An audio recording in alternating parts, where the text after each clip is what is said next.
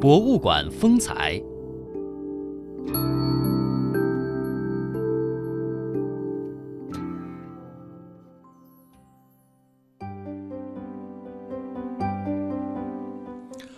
汉字呢是起源于记事图画，从古到今呢，汉字的形体本身发生了很大的变化，也经历了甲骨文、金文、小篆、隶书、楷书等字体的演变。那么现行汉字的通体字体就是楷书了。今天呢，我们要到带大家到位于中国。八大古都之一的河南安阳的中国文字博物馆，去了解这座荟萃了历史历代中国文字样本精华、讲解汉字构型特征以及演化历程的专题博物馆，带您了解中国古汉字的发展历程。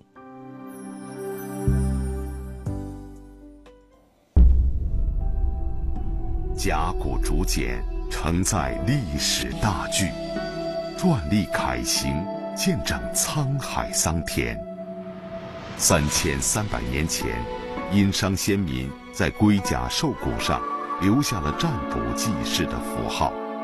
自此以后，从龟甲兽骨、青铜器皿到竹简纸张，从印刷术到电脑时代，中国文字伴随着风云激荡，依托各种媒质，留存下或零散。或完整的文明记忆，历史车轮滚滚向前，文明大河奔流不息。一八九九年，清朝国子监祭酒金石名家王懿荣的偶然发现，使河南安阳一片甲骨惊天下。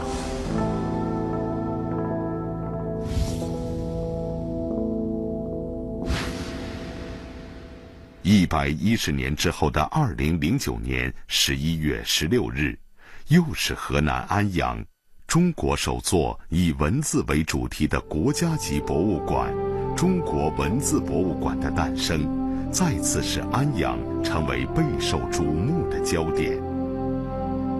中国文字博物馆以出土文字文物为支撑，荟萃了历代文字样本精华。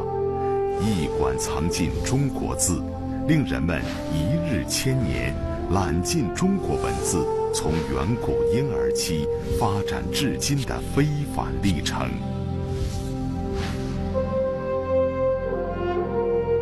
河南作为中华文明的主要发祥地之一，在中国的政治、军事、经济、文化等方面，始终占据着重要地位。先后有二十个朝代建都或者迁都于此。安阳既是中国八大古都之一，也是我国历史上最早有文献可考，并被甲骨文与考古发掘证实的古代都城殷墟所在地。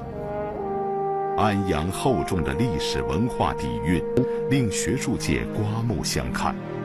郭沫若曾经在。访安阳殷墟一诗中赞叹道：“中原文化殷创始，观此胜于读古书。”二零零一年四月二十日，为了更好地保护殷商遗址、弘扬传统文化，安阳市启动了殷墟申报世界文化遗产的工作。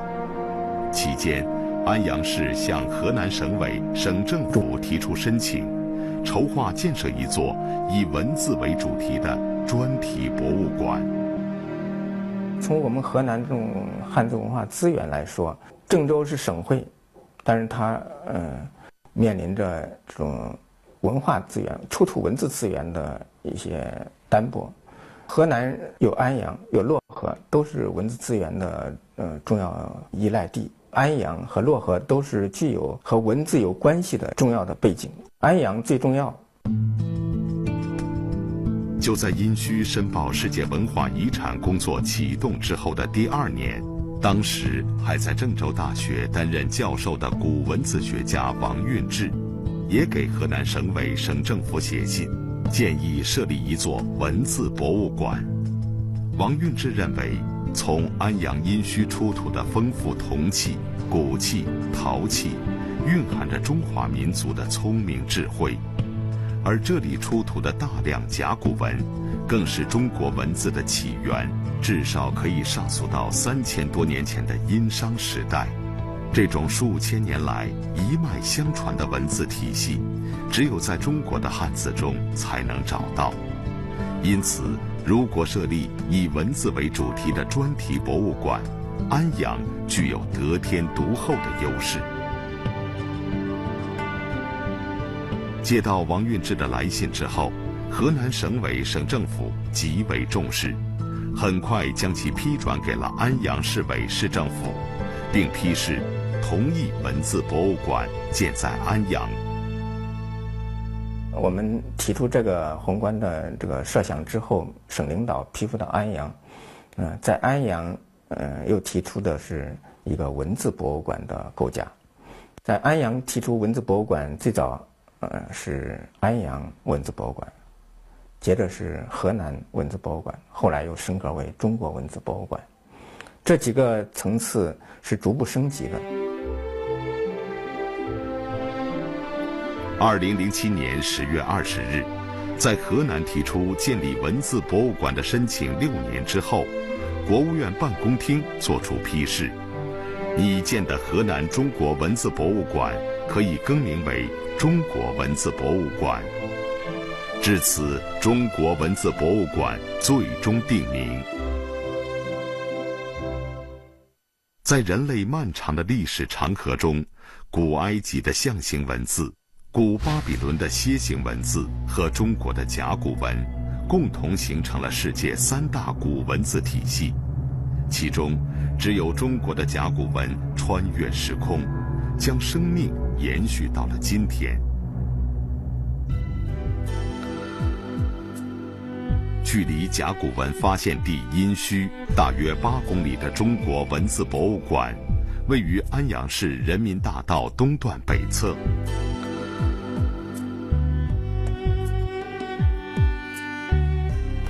东临京港澳高速公路和正在建设中的高速铁路。